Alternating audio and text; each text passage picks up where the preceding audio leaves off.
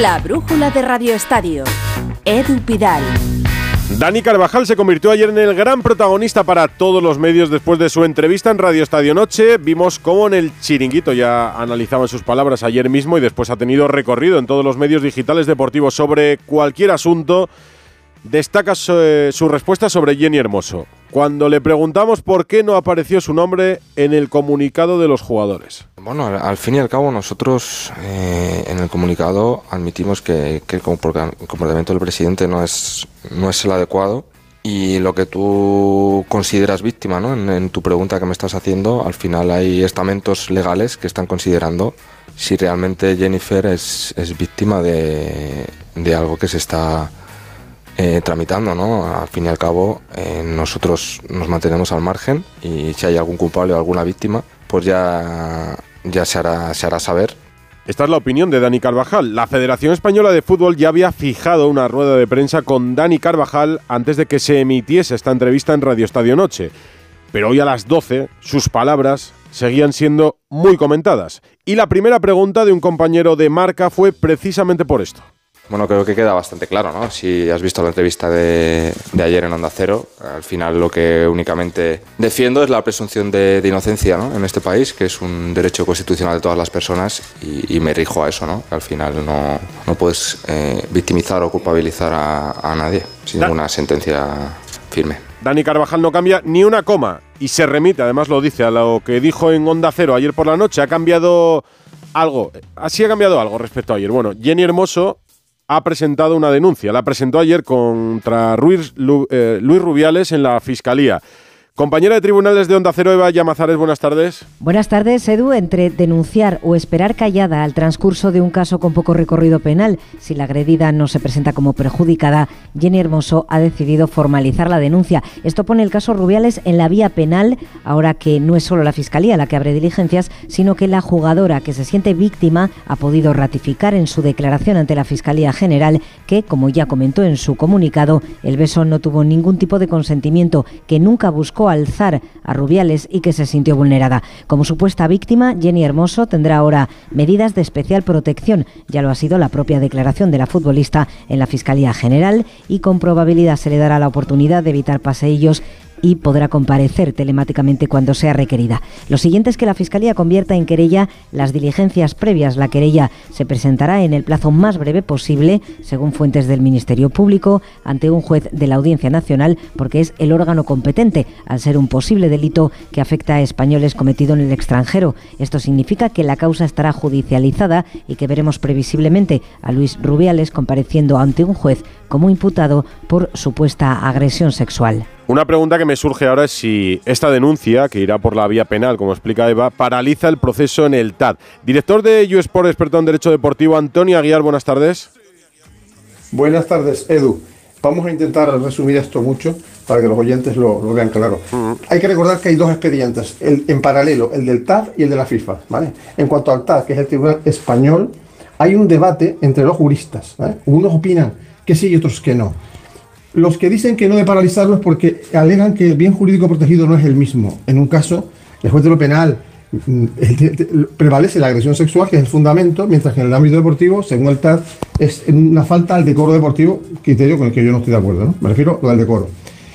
¿Qué pasa entonces? Que el TAD tendrá que decidir, ojo, cuando sea admitida la querella por la audiencia, no antes, o sea, no ahora, cuando sea admitida, el TAD tendrá que reunirse y decidir si suspende o no.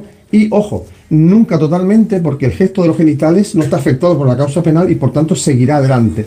Bien, segunda parte que es importantísima. Como ustedes saben, la FIFA ha suspendido temporalmente a Rubiales. Bien, ese expediente no se ve afectado en absoluto. O sea, en absoluto, esto lo subrayo, porque eh, hay que recordar a nuestros oyentes el caso Blatter y Platini. En aquella ocasión hubo al mismo tiempo dos procedimientos, en la, en la justicia suiza y en el, en el- en el comité de ética de la FIFA. Bien, pues no hubo interrupción ninguna, no hubo paralización, los dos caminaron en paralelo y hubo condena. Eh, la FIFA no se rige por el derecho español, sino por el derecho suizo. Y repito, tampoco le afectaría el tema del gesto de los genitales, que en el caso de la FIFA es muy importante porque era un acto, eh, el palco de una competición internacional de FIFA y eso va a seguir adelante siempre sí o sí.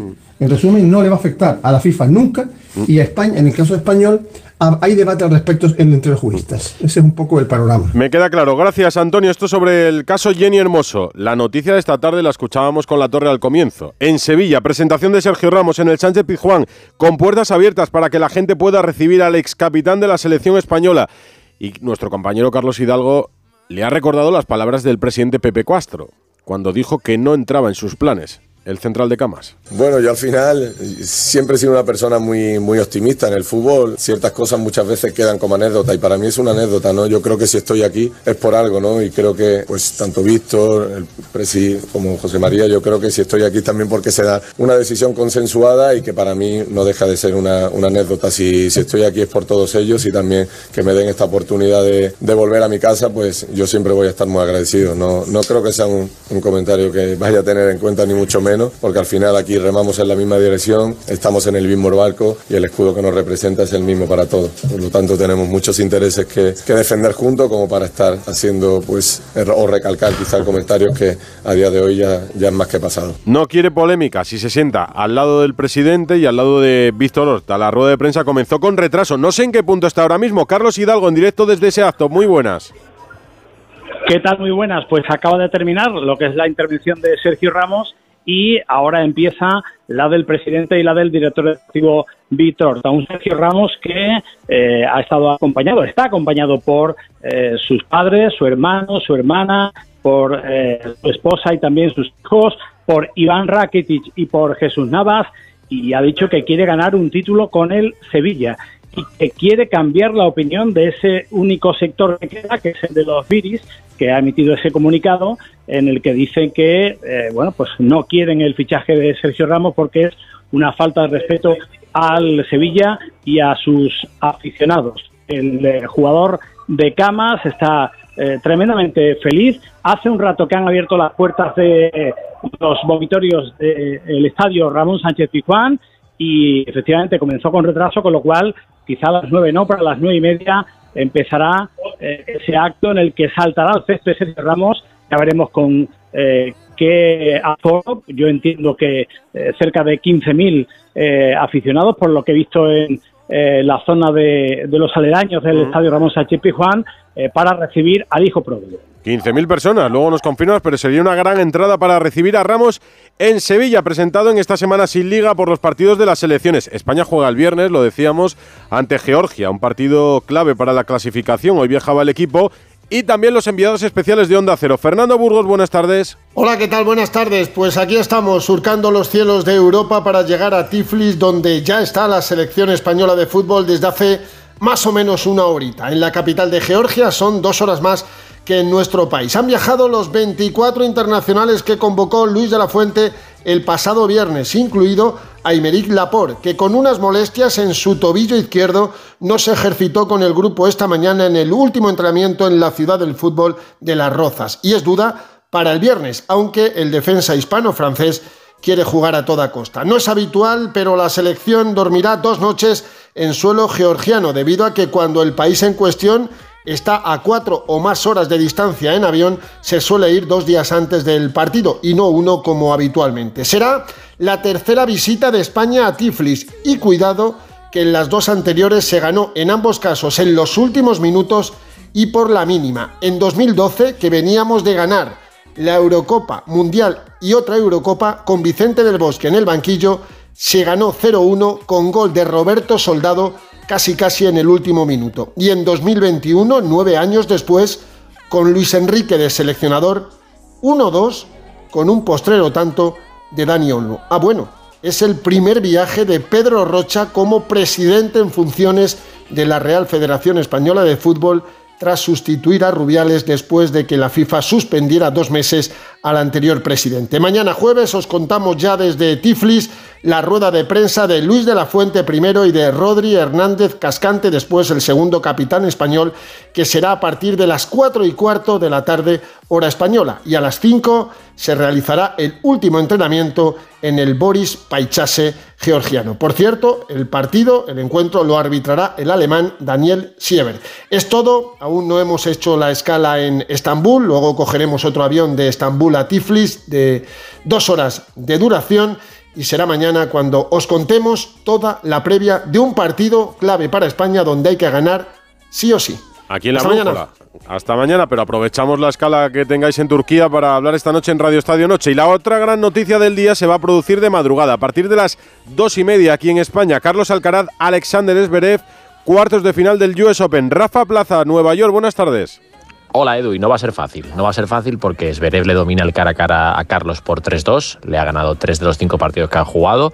Nunca le ha ganado Carlos en pista dura. O sea que yo creo que Carlos es favorito, evidentemente, pero va a ser un partido de la máxima tensión. Además, Zverev viene de jugar 5 sets y de ganarle un partido de casi 5 horas a Yannick Sinner.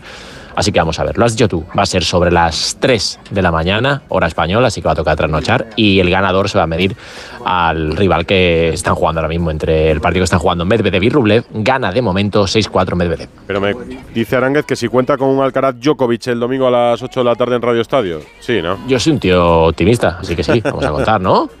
A las 10, a las 10. A, las 10, sería, las 10, la, final. sería a las 10, eso Soñemos que sea Alcaraz Djokovic. Esta noche nos cuentas también en Radio Estadio Noche. Amanda Gutiérrez de FIPRO acaba de hablar sobre la huelga de las futbolistas. Vamos ahora la, la reunión y la Liga no, no ha ofrecido un mínimo que, que compense el reconocimiento que se merecen nuestras jugadoras, por tanto no hay acuerdo y la huelga, la huelga sigue en pie y como pues, responsabilidad que tenemos como sindicatos hemos hecho una reunión con las jugadoras para pues, tener un feedback de ellas de primera mano y seguir con la hoja de ruta que teníamos planteada con ellas. Eh, es Amanda Gutiérrez de FootPro.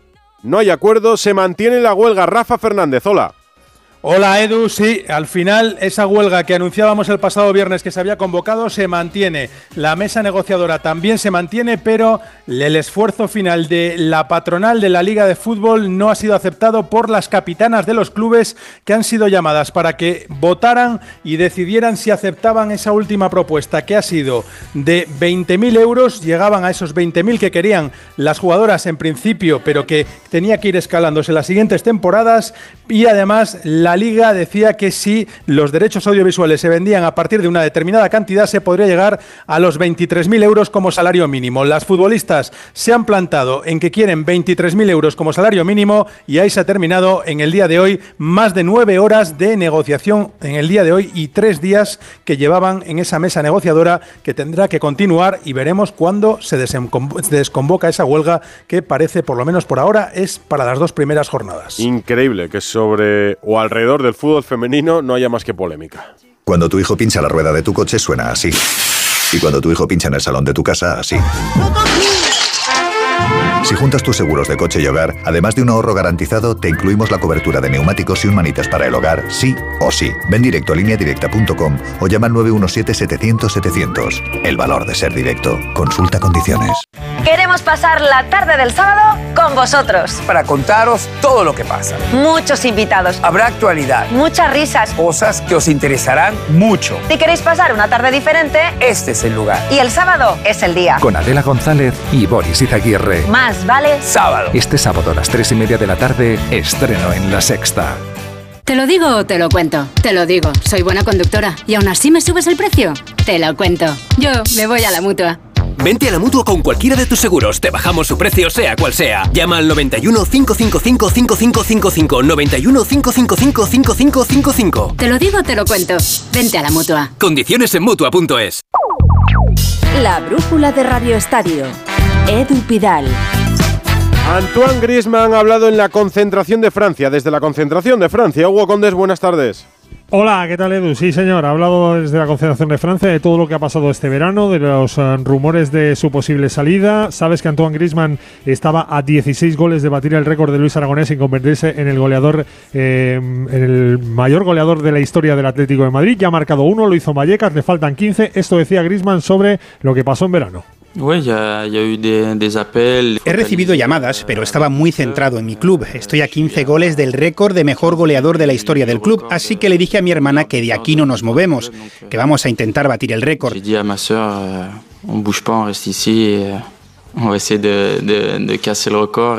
Estoy bien en el Atlético, disfruto de mi nivel, del ambiente con los aficionados, con los compañeros, con el entrenador. He tardado en que los aficionados me vuelvan a aceptar, así que no era el momento de irse. Antoine Griezmann, por cierto, Edu, nominado para el Balón de Oro, así que intentará lucir en el Atlético de Madrid lo que queda de temporada. Sí, porque fíjate, van saliendo los candidatos para el Balón de Oro y del Real Madrid también contaba unos cuantos días tranquilos en Valdebebas, protagonismo con los candidatos a ese Balón de Oro. Alberto Pereiro, hola. Hola Edu, ¿qué tal? Muy buenas. Jude Bellingham, Luca Modric y Vinicius Junior son los tres nominados del conjunto blanco a ese Balón de Oro. Ya sabes que Bellingham también está nominado a Golden Boy. Estaba mirando antes las eh, votaciones de 33.000 votos que van, 29.800 para Bellingham, que está en el 89,7% para ser el candidato a llevarse al mini Balón de Oro de la temporada 22-23. El conjunto blanco que sigue entrenando en una sola sesión diaria eh, con el segundo día seguido de eh, trabajo con sus compañeros de Ferland Mendy, que podría estar disponible para jugar ese partido de la vuelta del parón de selecciones el eh, domingo día 16 a las 9 de la noche en el Bernabéu frente a la Real Sociedad. A Ceballos hay que esperarle un poquito más. El Madrid que tiene 12 jugadores fuera y a cerrar y a cruzar los dedos para que le lleguen todos bien el día en el que se ha reevaluado las lesiones de Vinicius Junior y de Arda Güler. De Arda Güler ya sabemos que hasta finales de septiembre nada, más o menos mismos plazos con el sueño y el deseo y el anhelo de que Vinicius pueda estar frente al Atlético de Madrid el día 24-25, Edu. Unos cuantos lesionados. Gracias, Pereiro.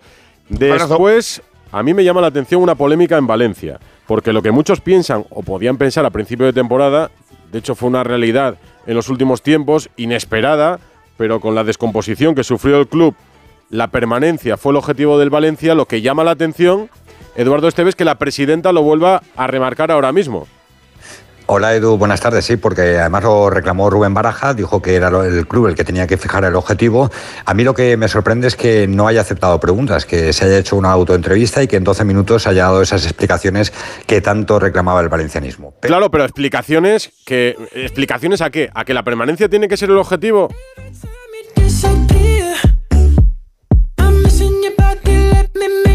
La brújula de Radio Estadio.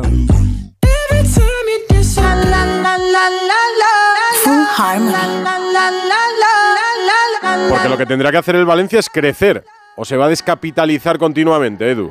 Sí, eso es lo que pasa, que fíjate que el Valencia ha perdido un valor de 100 millones de euros de la plantilla de la pasada temporada a la actual, valor de mercado, con lo cual, evidentemente, esto es la pescadilla que se come la cola. La excusa, el fair play financiero, las estrecheces económicas, pero claro, si no inviertes, no creces. Ha fijado y ha dejado claro Leijun que el objetivo es la permanencia. Para ser realistas, nuestro objetivo para esta temporada es trabajar duro y mejorar con el propósito de permanecer en primera división. Una vez que lo consigamos, estoy segura de que el equipo aspirará a ser aún mejor y a lograr lo máximo posible dentro de nuestras posibilidades. Esa es la triste realidad, pero fíjate Edu, desde 1987 yo no había escuchado a nadie en el Valencia fijar como objetivo la permanencia. Es la realidad actual del Valencia de Mérito. Por eso llama la atención, no que lo digamos nosotros, que lo fije la presidenta del Valencia. En fin, tenéis también tema de sobra allí. Gracias, Esteve. Después de la destitución de Quique Setién en el Villarreal, ¿se va aclarando el futuro del banquillo del submarino amarillo o no, Víctor Franch? ¿Qué tal, Edu? Buenas tardes. Pues todavía no hay fumata blanca en Villarreal respecto a la decisión de quién va a tomar las riendas del equipo amarillo después de la destitución en el día de ayer de Quique Setién. Consideran en el Club de la Plana que es una decisión absolutamente trascendente para la suerte de esta temporada, que después de una destitución ya no se puede volver a fallar con un técnico, así que se van a tomar su tiempo y van a observar las diferentes opciones que tienen entre la mesa, sobre la mesa, algunas de ellas ya conocidas, como las de José Rojo Pacheta, Quique Sánchez Flores o Julen Lopetegui, entre otras, antes de tomar tomar una decisión definitiva. El equipo ha vuelto esta misma tarde al trabajo, lo ha hecho bajo las órdenes de Miguel Ángel Tena, que de momento será quien se encargará del equipo, el director deportivo del club Villarrealense. En Madrid están tranquilos porque muchos jugadores han marchado con las elecciones, lo mismo en Barcelona, con la plantilla o con lo que queda de ella por los partidos internacionales. De descanso, Alfredo Martínez. Buenas tardes, Edu. El Barcelona continúa trabajando bajo mínimos. Hoy tenía Xavi Hernández solo seis jugadores de la primera plantilla. Íñigo Martínez, Sergio Roberto, Iñaki Peña, Uriel Romeu, Marcos Alonso y Ferran Torres. Ha tenido que acompañarlos con hombres del filial como Fermín López. En cualquier caso, hoy hemos conocido el nuevo documental Barcelona, una nueva era, en el que se han desvelado algunos de los detalles de la liga ganada el año pasado y sobre todo el primer día convulso, nada más comenzar la liga, cuando el Barcelona empató ante el Rayo Vallecano y los nervios se apoderaron de Joan Laporta, de Jordi Cruz y de Mateo Alemán. Tuvo que ser Xavi en ese vídeo que se ve claramente el que les dijera que esto no hacía más que empezar, que no se preocuparan, que quedaba muchísimo por competir. Lo cierto es que al final aguantaron a Xavi Hernández y la liga cayó del lado del Barcelona. Nombres propios en la actualidad del Barça, o sea, el de Alejandro Valde, que parece que pierde opciones de ganar el trofeo del eh, Golden Boy. ¿Por quién? Por Taylor Swift. Al parecer unas declaraciones suyas diciendo que no le gustaban, han movilizado a sus seguidores de tal manera que Bellingham ha recibido todos los votos de los anti-Valde y eso que ha cambiado la clasificación de un día para otro. Y te cuento muy rápidamente que el Barcelona no verá dinero por la cesión de Coutinho al Al Jalil esperaba un traspaso, al ser una cesión no se llevará nada y mientras tanto Ter Stegen en la selección alemana se reivindica de cara a la titularidad ahora que va a volver en breve Manuel Neuer. Como ves, tranquilidad en Can Barça, mañana último entrenamiento y descanso hasta el próximo lunes. La tranquilidad en Barcelona o en, Madrid, en Can Barça, en Valdebebas, contrasta con la Federación en La Roza. Son días convulsos porque todos temen que si el árbol se mueve puedan perder un despacho. Uno de los puestos más en duda es el del presidente del Comité Técnico de Árbitros, Medina Cantalejo que no sé si va a seguir o no, Gonzalo Palafox. ¿Qué tal, Edu? Muy buenas. Bueno, pues información de Onda Cero sobre el futuro de Luis Medina Cantalejo al frente de ese CTA. Podemos contar que en la reunión que tuvo Pedro Rocha, el presidente en funciones con las territoriales, en ningún momento se barajó la opción de destituir a Medina de su cargo. Es más, tras la información aparecida ayer en varios medios, muchos presidentes de las territoriales le han mostrado su apoyo en estas últimas 24 horas. A día de hoy, nadie, repito, nadie de la federación se ha puesto en contacto con Medina para un posible cese, pero ya aparecen posibles sustitutos como un Diano Mayenco, miembro de la comisión técnica, y que seguiría esa línea continuista de cambios que estamos viendo en la federación, aunque un Diano Edu como Medina, como Clos Gómez y también como otros árbitros ahora mismo en activo en primera división ha tenido evidentemente contacto con Negreira, como lo tuvo en su día también el que fuera presidente del CTA, Velasco Carballo, ahora en UEFA. Es difícil mirar al pasado y no encontrar a alguien con relación con Negreira, vicepresidente tantos años del CTA. Gracias Gonzalo. Más fútbol, más noticias. Andrés Aránguez.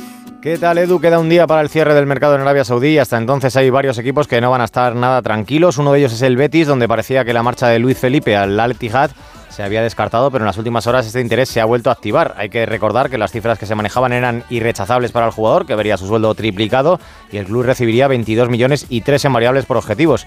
Cifras que vendrían muy bien a los verdiblancos, aunque Pellegrini calificó de irresponsables si se concreta la operación. Por cierto, que el técnico chileno ha recibido hoy una muy buena noticia y es que Luis Enrique se ha reincorporado a los entrenamientos una vez superada su lesión y podrá estar disponible para visitar al Barcelona en Montjuic, en la Real Sociedad.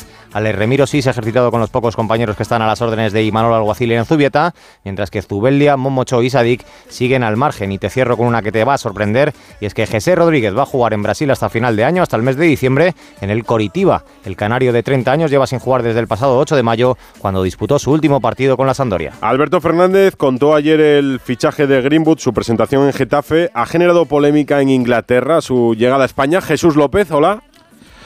¿Qué tal, hola Edu? Pues sí, ha habido cierta sorpresa por cómo se ha desarrollado este caso y sobre todo por la bienvenida que se dio en el Coliseum. Por ejemplo, The Athletic destacaba que había muchos niños eh, presentes y coreando su nombre. Pero lo más eh, comentado sin duda son las declaraciones de Rubén Reyes, explicando que Greenwood había sido declarado inocente, cosa que no es cierta. Eh, directivo del Getafe explica la llegada de Greenwood, pero falla en los hechos. Publicaba algún periódico hoy en E-News. Critican al Getafe porque no solo han fichado a Greenwood, sino que parecen estar revolcándose en la notoriedad del caso, dicen. Y destacan cómo Ángel Torres fue de los primeros en pedir la dimisión de Rubiales tras el eh, Sydney Gate. Eh, otro denominador común es la falta de una rueda de prensa con preguntas y el hecho de que un miembro del equipo de prensa interrumpió a los periodistas cuando estaban preguntando al director deportivo. Eh, publica The Guardian, no tuvo que enfrentarse a las preguntas de la prensa tras un acuerdo entre Getafe y Manchester United. Ha sido un caso muy seguido en la prensa en el último año y medio y yo creo que lo va a seguir siendo. Ciclismo, Vuelta a España, victoria de Jesús Herrada en Laguna Negra, en Soria. Juan Clavijola. En algún punto de la carretera nacional que recorre la provincia de Soria. Hola Juan. Está Juan, muy buena. Ahora, ahora sí, ahora, sí, que estamos, ahora, sí. que estamos. Decía que era la tercera ya para Jesús Herrada en la Vuelta a España. En el 19 ganó, ayer, bueno, en este caso ya estaba ya mm, más o menos eh, presuponiendo que iba a estar en la escapada y en el 22 recordemos que ganó en Cistierna y de hecho ha estado muy emocionado en la, en la llegada y así... Así lo celebraba y así se emocionaba. Jesús Sabía que era un buen final para mí, que la escapada iba a estar eh, muy cara. Al final lo hemos podido coger, aunque era un grupo muy grande y había varios corredores de, de otros equipos fuertes como Ineos o Francelle. Lo hemos dado todo para aguantar a- hasta el final. Sabía que, que en el sprint, digamos, podía tenía mi oportunidad y, Y en el día de mañana, a priori, tranquilidad. Tendría que haber entre los hombres de la clasificación general, día para los velocistas, para llegar hasta Zaragoza desde Olvega. Hoy en Laguna Negra, mañana en Zaragoza. Gracias, Juan. Mundial de baloncesto. Sigue adelante ya sin España. Cuartos de final. Victoria de Alemania 8-1, 7-9 ante Letonia. Victoria de Canadá 100-89 ante la Eslovenia de Doncic. Sorpresas para ti hasta ahora, Pepe Catalina. Muy buenas. Hola, ¿qué tal? Buenas noches. Pues no, yo creo que no. Ha sido sorprendente, yo creo, el papel de Letonia, que ha tenido el tiro para ganar y haberse metido en la semifinal con Estados Unidos. Finalmente no entró el tiro de Bertans y Alemania se plantó en semis contra los norteamericanos, que no es sorpresa el buen papel de la selección alemana y que será un rival duro a un equipo norteamericano que ya fue avisado por Lituania en la fase anterior. Y Serbia quizá ha sido el equipo que todo el mundo mm, pensaba que no iba a ser tan potente con la baja de Jokic, y ahí se ha metido y lo de los canadienses pues yo creo bastante más lógico, ¿no? Eh, sabíamos que era una selección muy potente con mucho NBA y ha desesperado a Doncic que ha terminado expulsado con, Eslovenia fuera ya de la lucha por las medallas. A lo veremos en Madrid el 10 de octubre en un partido de los Mavericks ante el Real Madrid de baloncesto. Y hoy evento de Fernando Alonso en el Jarama. Rafa Fernández, oye, ¿te has dado una vuelta en coche con él o lo has visto pasar a toda velocidad por el circuito? Lo he dejado para otro día, Edu. haces bien, Lo he haces para bien. otro día porque he visto, he querido ver cómo lo hacían los demás. Por ejemplo, soy Pedrerol, que sí se ha subido. Ah. Y, y mira, oye, en un DTM de Aston Martin, eh, fantástico. Y a Fernando les ha llevado ahí, pues eso, pues imagínate, con la soga al cuello, eh, el asturiano, que ha tenido unas palabras antes para más de 2.000 aficionados que se han acercado al Jarama, que han tenido la suerte de disfrutar primero de un concierto de DJ Nano y después de el otro Nano del, de Fernando Alonso, que ha dicho. Y se ha cortado Rafa Fernández. Pues luego lo completamos, que en Radio Estadio de Noche hablaremos con Rafa. Me dicen que la imagen de la tarde en Sevilla es como Víctor Horta le regala un avión, el avión que dice que compraría Pepe Castro si Sergio Ramos no venía. Mira. Luego lo vemos. Venga, Edu.